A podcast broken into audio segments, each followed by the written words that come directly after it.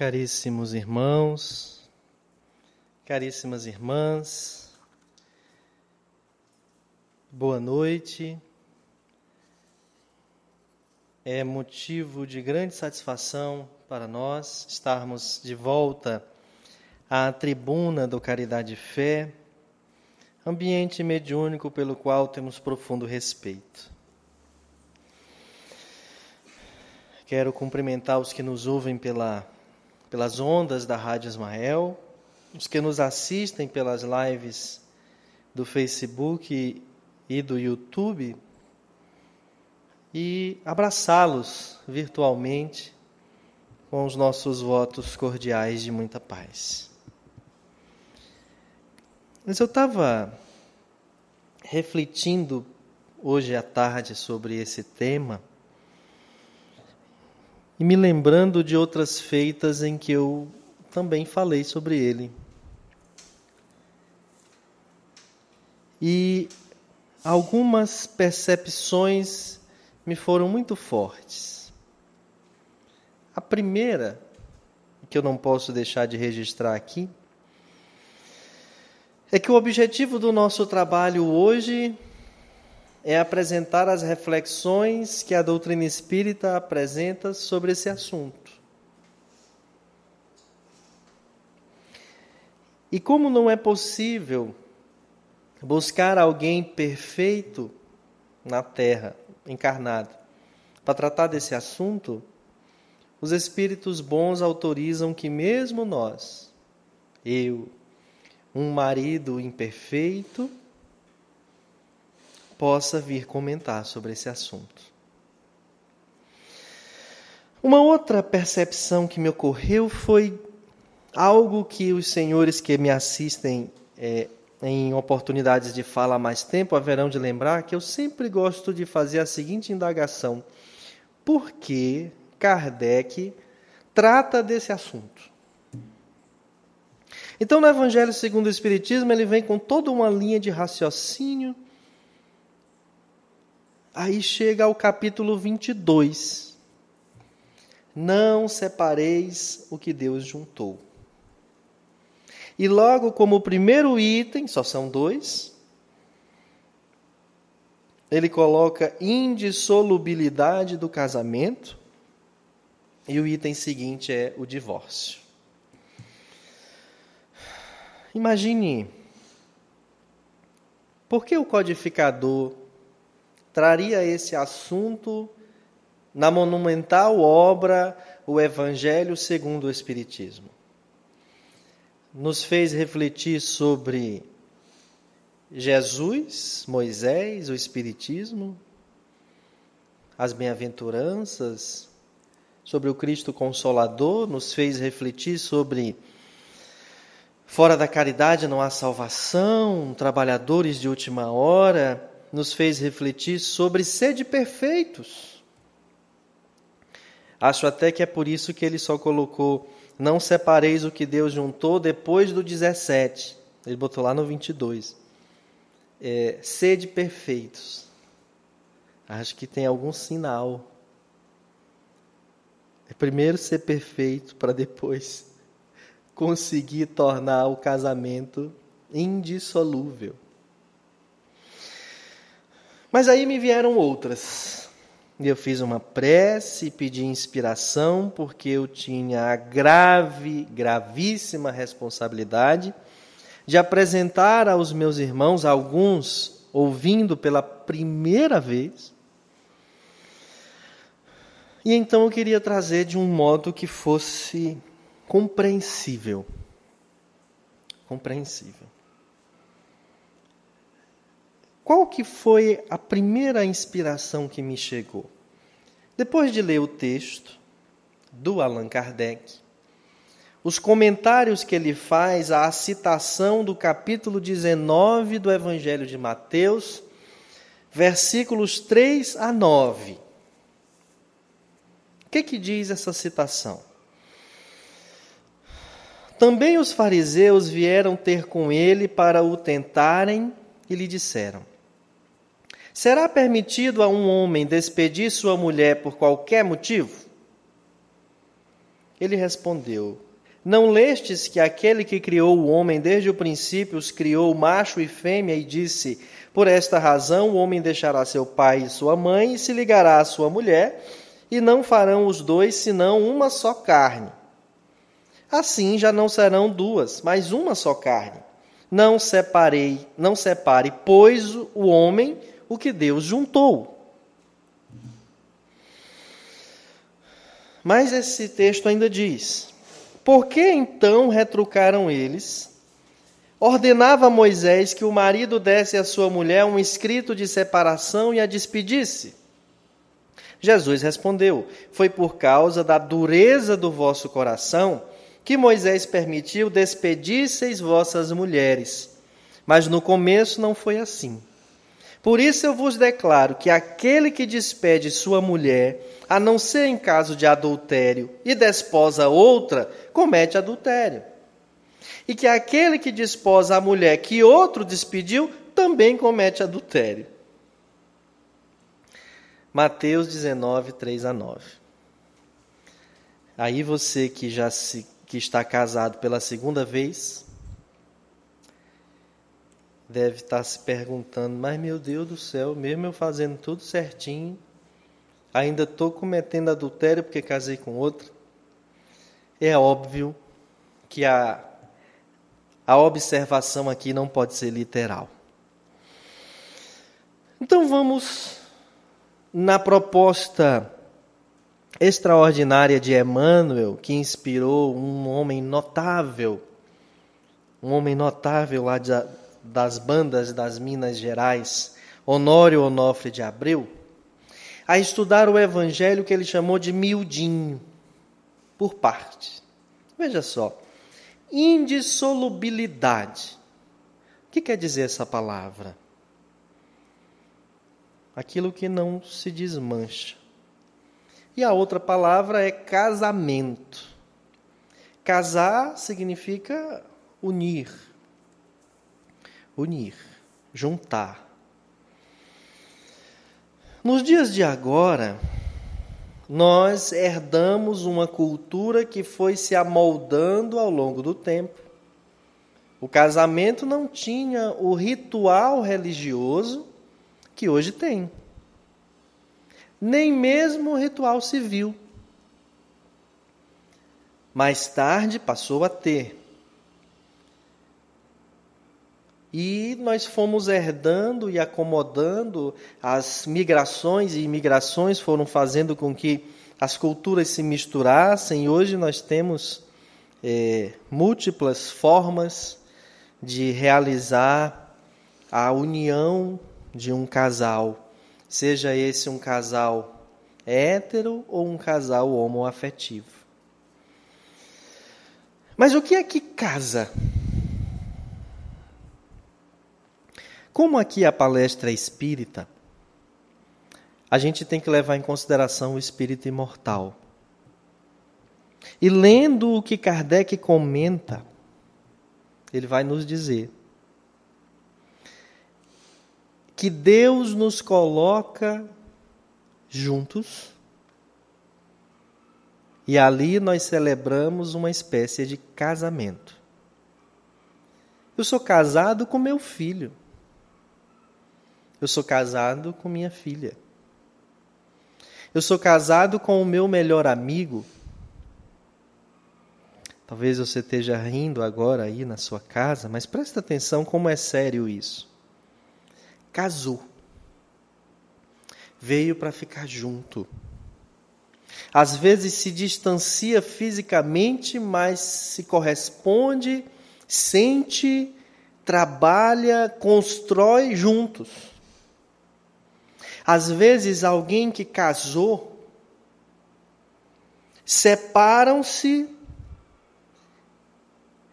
constituem novo casamento, cada um por sua vez, mas continuam casados entre si, a partir da espécie de onda vibratória que alimentem, mesmo que seja de ódio. Quanto mais um ex-casal se odeia, mais estão casados. Estão casados magneticamente. Estão casados fluidicamente. E ainda que a gente tente separar pelas vias comuns do divórcio, pelo homicídio, pelo suicídio, pelo abandono, a gente não consegue dissolver os laços que estão entrelaçados.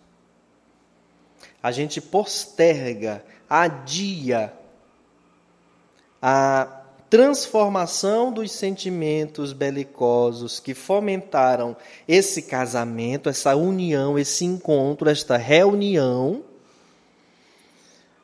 para mais tarde, porque, segundo Jesus, a lei de Deus contempla que nada passará, que nem um iota, a menor letra daquele alfabeto,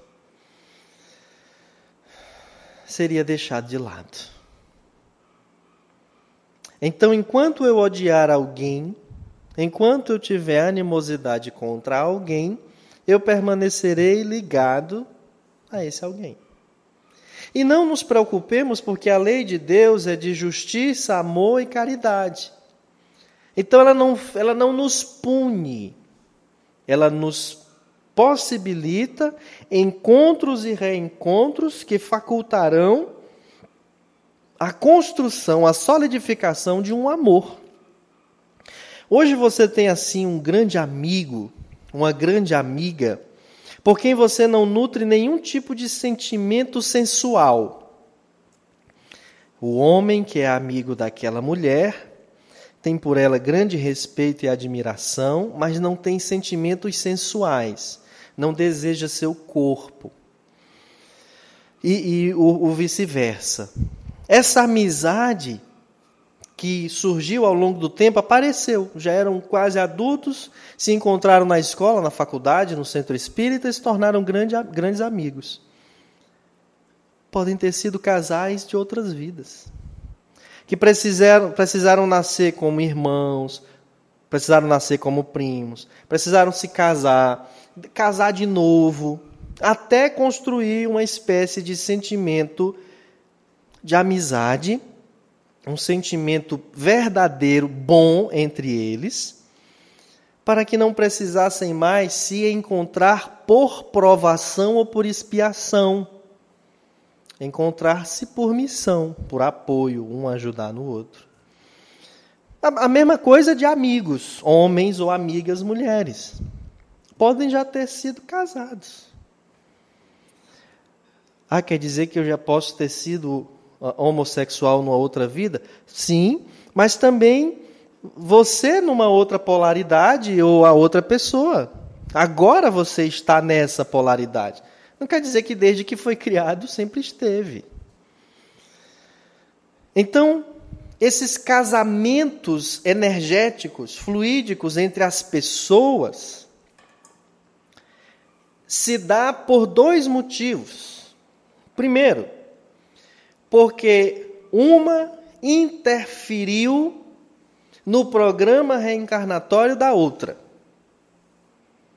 Interferiu de tal modo que precisa reunir-se de novo. Isso, gente, para um mundo de expiação e provas como o nosso. Em que poucos são os casamentos marido e mulher, marido, marido, mulher, mulher, que são por missão, sabe? De, os dois vieram juntos para cuidar de uma grande obra. A grande maioria é para um se quitar perante o outro. E a segundo, o segundo motivo é para que cuidem de outros que juntos também afetaram. Porque aqueles casos em que o marido veio para dar suporte à mulher na missão dela com os filhos, são, são as exceções, sabe? Por mais que sejam exceções em grandes quantidades, mas não é o, o comum. Isso são ilações, reflexões. Não tomemos como única verdade. Pode ser que esses argumentos sejam falhos, mas são legítimos. Talvez não assambarquem todo o espectro da lei e nem o tempo nos permite analisar cada situação. Mas é fundamental dizer que esses encontros e reencontros se dão porque a lei de Deus é de justiça, amor e caridade. Então, esses encontros são para retificar sentimentos, comportamentos transatos, aliás, ratificar, corrigir, e também, ou algumas vezes, para retificar. Desculpa, retificar é que é corrigir. Ratificar é que é, é garantir. Então, dito isto, nós vamos nos deparar agora com o um aspecto cultural. Por que, que a maioria dos casamentos heterossexuais, porque a gente tem poucas, poucos registros, ainda são muito poucas as reflexões dos casamentos homoafetivos, em sua maioria dão muito certo, resguardadas as proporções, os números, às vezes dão mais certo que os casamentos hétero. Porque normalmente esses dois seres, quando decidem casar-se, ter filhos pela adoção, ou às vezes até por métodos naturais, através de outras ligações, normalmente é por um sentimento muito forte, uma cumplicidade, um companheirismo, uma amizade. A parte sensual e sexual é só um tempero, não é o principal motivo. Sobretudo para aqueles homossexuais que eles têm uma afetividade homo, uma afetividade legítima. Não me refiro àqueles que ainda se encontram em profundo grau de perturbação e que só veem a forma sensual de se relacionar com o outro. E por isso lançam mão de um comportamento e uma postura absolutamente esdrúxula que mais o indignifica do que necessariamente conquista respeito de quem quer que seja. Mas é algo que se encontra em qualquer criatura que se deixe desrespeitar-se. Não é um, um, um atributo de um homossexual, obviamente. Quem trouxe a sujeira e a doença ao mundo foi a criatura humana. Não foi a polaridade masculina ou a polaridade feminina ou os, os estados transitórios da polarização. Quiséramos ter mais tempo para nos aprofundar nessas questões e não deixar que as nossas colocações suscitem qualquer tipo de dúvida ou muito menos soem qualquer espécie de preconceito, porque aí nós conseguiríamos nos explicar melhor. Mas dito tudo isso, um dos aspectos culturais que eu refletia, que me chama muito a atenção e que é penoso, é que nós estamos no século XXI, no limiar da regeneração, e ainda precisamos discutir o papel da mulher na sociedade. Ainda não se tornou claro um dos grandes motivos para os casamentos tradicionais não darem certo é a ideia machista que predomina as relações, inclusive as relações sociais. A organização das instituições e das pessoas que, quando vão legislar, pensam as leis que normatizam o casamento, a instituição casamento durante muito e muito tempo, e ainda hoje é em alguns territórios, a mulher é ferida na sua dignidade. Ela é uma, um produto, uma coisa. Para a visão da sociedade. Para a mulher, o casamento é a grande esperança e salvação. Ela que achou o homem, ela que vai, agora ela vai ter uma vida segura, agora ela vai ter uma vida decente. Agora o casamento, de acordo com a sociedade, para a mulher é a honra da sua vida. Para o homem não. Para o homem é para que ele se reproduza, para que ele tenha filhos, é para por vários motivos, menos por ser uma questão de honra. A gente pintou, encenou, interpretou e cantou diversas obras de arte que atestaram ser a mulher um produto sexual.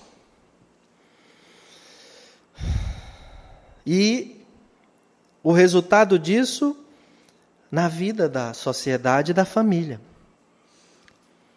Você veja a Melinha na década de 70.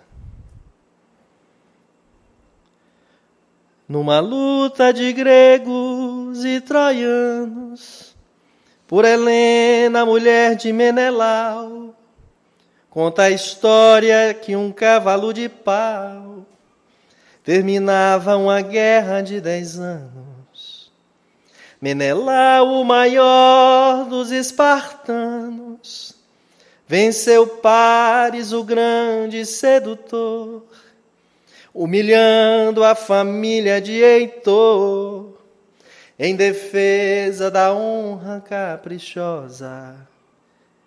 Mulher nova, bonita e carinhosa, faz o homem gemer sem sentido. Poesia linda, melodia perfeita, mas retrata uma triste concepção de para que serve a mulher e para que ela serviu na história. Neste ângulo semiótico que enxergamos essa letra. Alexandre, figura desumana, fundador da famosa Alexandria, conquistava na Grécia e destruía quase toda a população tebana. A beleza atrativa de Roxana dominava o maior conquistador, e depois de vencê-la, o vencedor entregou-se a pagã mais que formosa, mulher nova, bonita e carinhosa, faz o homem gemer sem sentido. Mas e a mulher que não é nova? Que não é bonita esteticamente aquilo que a sociedade impõe?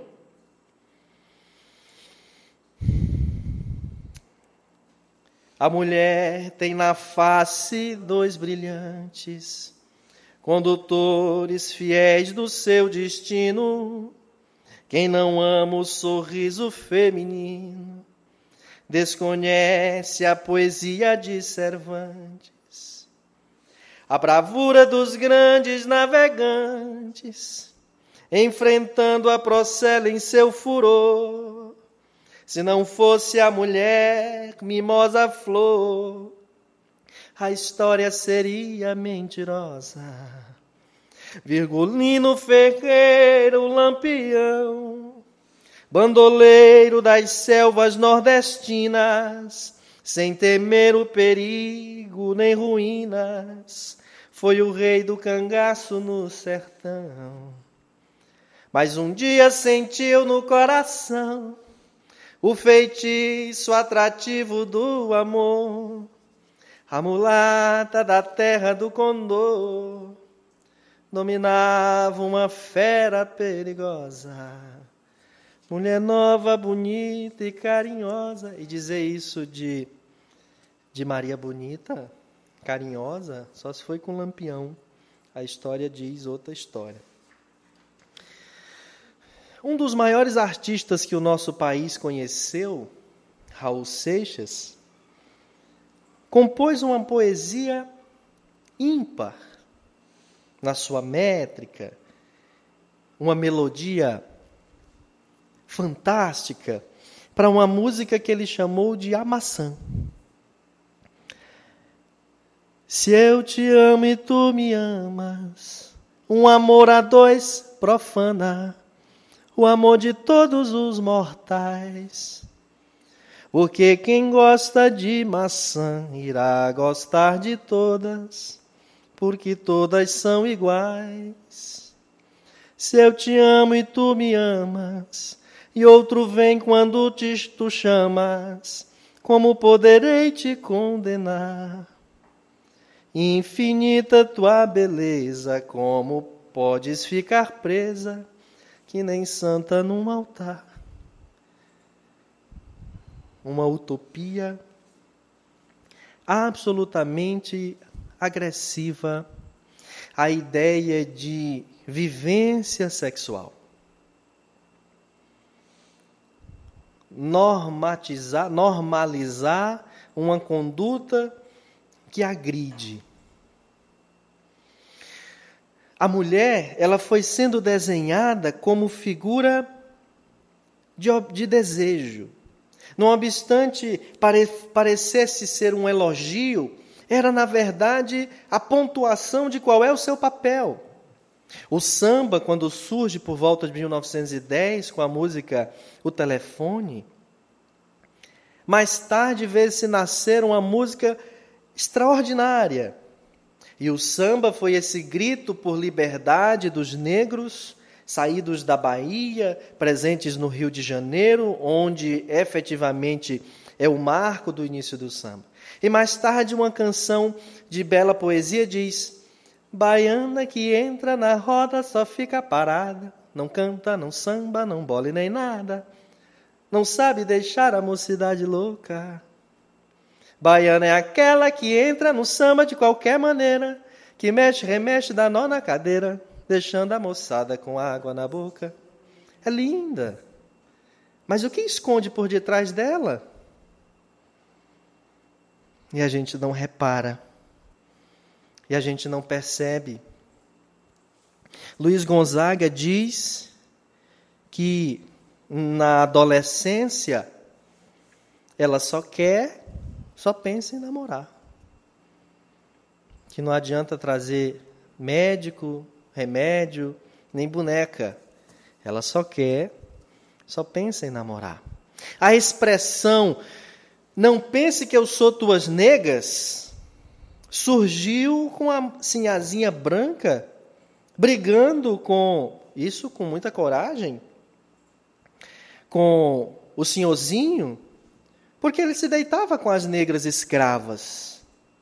E a mesa mediúnica, ambiente terapêutico para desencarnados e encarnados, revela a perseguição espiritual obsessiva de homens, fossem eles o senhorzinho, o dono, o fazendeiro, fosse o capataz, atrás da negra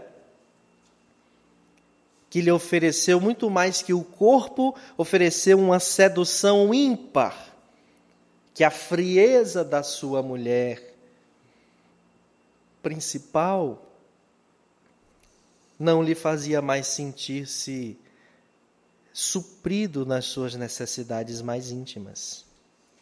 Então a doutrina espírita nos traz esse assunto para nos dizer que nós caminhamos na direção do amor. O amor verdadeiro. O amor que nos faz amar a natureza, o próximo e até o inimigo. E por isso mesmo, a união deveria ser com base na conduta do amor. E parece que aqui nós nos deparamos com um paradoxo. Ora, se é Deus que impõe essas relações, do que me adianta ficar procurando por quem eu vá me apaixonar de verdade, se a primeira ou o primeiro que me surgir foi porque Deus pôs no meu caminho?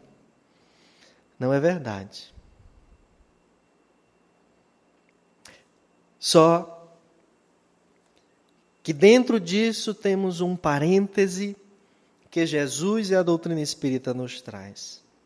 Uma vez constituído compromissos, os assumamos com a máxima responsabilidade, sem, contudo, nos violentarmos, nem violentar o outro, nem violentar a si mesmo. As mulheres que sentem-se agredidas, não só fisicamente, mas psicologicamente, não precisam se sujeitar, porque nós estamos em evolução e criamos instrumentos de lei para nos garantir o mínimo de dignidade. Mas não podemos transformar qualquer motivo em assunto para uma separação, para dissolver o casamento. É então aí que a doutrina espírita está nos convidando, meus irmãos, para uma reflexão sobre nós mesmos. O que nós alimentamos dentro de nós? O que nos fez consorciar-se com o outro? e como a gente vem administrando, administrando todas essas relações. É preciso lembrar que, como espíritos imortais, imortais, trazemos uma trajetória encarnatória e reencarnatória de uma série de padrões culturais, ideias fixas, muito arraigadas dentro de nós, que somente aos poucos vão sendo modeladas, moldadas sob novo prisma, e é aí o convite da doutrina espírita. Para que nós saibamos a hora de dizer sim e saibamos a hora de dizer não. Sim para casar, não para casar, sim para continuar, não para não continuar mais. Não é mais possível. Mas tudo pautado no equilíbrio na serenidade e no respeito. Porque se o outro não consegue mais, não quer mais, e vale-se da agressão, aí é preciso que a gente deixe que o livre-arbítrio, somado à lei de causa e efeito, cuide da vida deste outro, desta outra. E nós prossigamos com a ideia de que a gente tentou erramos e demos motivo para que o outro se exasperasse. Mas voltamos atrás e estamos tentando corrigir. Mas o outro não enxerga. A relação de amor por causa da justiça, sob o aspecto da caridade, pressupõe então o perdão. Sem o perdão, nós não vamos conseguir manter o casamento com o Evangelho. Bodas, noivado, roupa nupcial, o noivado da terra com Cristo, o nosso casamento com as pessoas. Eu não dou certo com Fulano, parto para outra, não dou certo com Ciclano, parto para outra, não dou certo com Beltrano. Será que são os outros apenas? E eu? Na hora de refletir sobre algo que eu não gosto na minha relação, da atitude do outro, das coisas que não estão dando certo entre nós. Qual é o, o, espaço, a cota que eu reservo para a observação das minhas atitudes? Quando eu fico observando o outro se comporta assim e eu não gosto, e ele sabe ou ela sabe que eu não gosto, por que que faz? Será que eu consigo pensar o que é que eu faço que motiva o outro a comportar-se desse modo? Porque às vezes a gente não enxerga que empurra os outros para o erro, que empurra os outros para o abismo.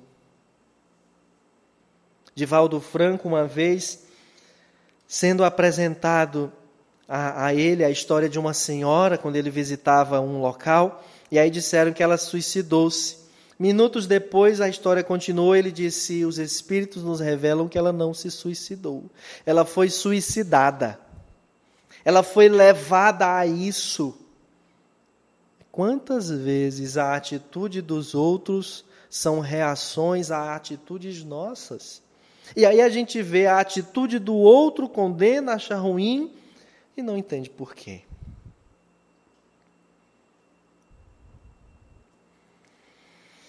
Precisamos então pensar. Precisamos então observar. Joana de Ângeles, em Jesus e o Evangelho, à luz da psicologia profunda, nos adverte.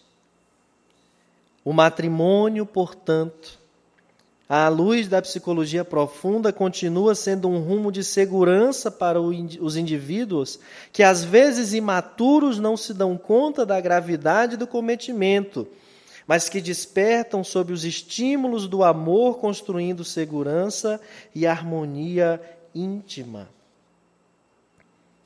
E nos diz mais: enquanto viceje o amor, as uniões permanecerão isto não equivale a dizer que, ante quaisquer diminuições da afetividade, logo se pensa em separação, tendo-se em vista que o emocional experimenta alterações constantes, produzindo estados de desinteresses, de conflitos, de inquietações, que deverão primeiro ser superados, antes que ampliados por decisões certamente infelizes.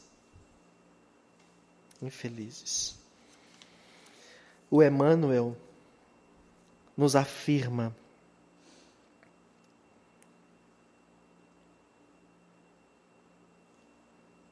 Não violentes a lei que te preceitua semelhantes deveres. Arrastamos do passado ao presente os débitos que as circunstâncias de hoje nos constrangem a revisar. O esposo arbitrário e rude que te pede heroísmo constante é o mesmo homem de outras existências, de cuja lealdade escarneceste, acentuando-lhe a afeição agressiva e cruel. Os filhinhos doentes que te desfalecem nos braços, cancerosos ou insanos, idiotizados ou paralíticos, são as almas confiantes e ingênuas de anteriores experiências terrestres que impeliste friamente às pavorosas quedas morais. A companheira intransigente e obsedada a envolver-te em farpas magnéticas de ciúme não é outra senão a jovem que outrora embaíste com falsos juramentos de amor, enredando-lhe os pés em degradação e loucura os pais e chefes tirânicos, sempre dispostos a te ferirem o coração, revelam a presença daqueles que te foram filhos em outras épocas, nos quais plantaste o espinheiral do despotismo e do orgulho, hoje contigo para que lhes renoves o sentimento ao apreço de bondade e perdão sem limites. Espíritos enfermos, Passamos pelo educandário da reencarnação, qual se o mundo, transfigurado em sábio anestesista, nos retivesse no lar para que o tempo, a afeição de professor devotado, de prova em prova, efetue a cirurgia das lesões psíquicas de egoísmo e vaidade, viciação e intolerância que nos comprometem a alma. E ainda nos diz o mesmo Emmanuel.